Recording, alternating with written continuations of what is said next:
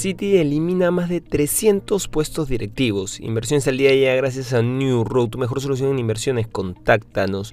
Hoy, en el plano local, Diviso colocó bonos corporativos mediante oferta privada por 460 mil soles.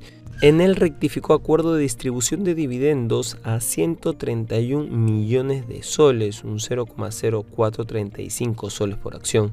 Cartavio informó la exclusión de las acciones de Agrícola Sintuco tras la fusión y Agrocasa acordó exclusión y deslistado de las acciones comunes del registro de la BBL.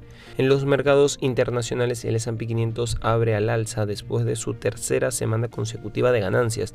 El Dow Jones Industrial también en positivo, mientras que el Nasdaq Composite sube un 0,4%. Este movimiento en Wall Street viene de una semana con pocos informes económicos y un creciente interés en tecnologías de inteligencia artificial, destacado por el aumento del 1,1% en las acciones de Microsoft. En Asia, el índice Nikkei 225 de Japón alcanzó un máximo de 33 años antes de caer un 0,6% a 33.388 puntos. El Hansen de Hong Kong subió un 1,8% y el índice compuesto de Shanghái avanzó un 0,5%.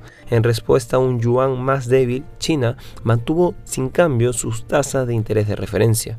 Por otro lado, Microsoft está a punto de contratar a Sam Altman para dirigir un nuevo equipo de investigación de inteligencia artificial avanzada pocos días después de que la prominente figura de la industria de la AI fuera destituida como director ejecutivo de OpenAI.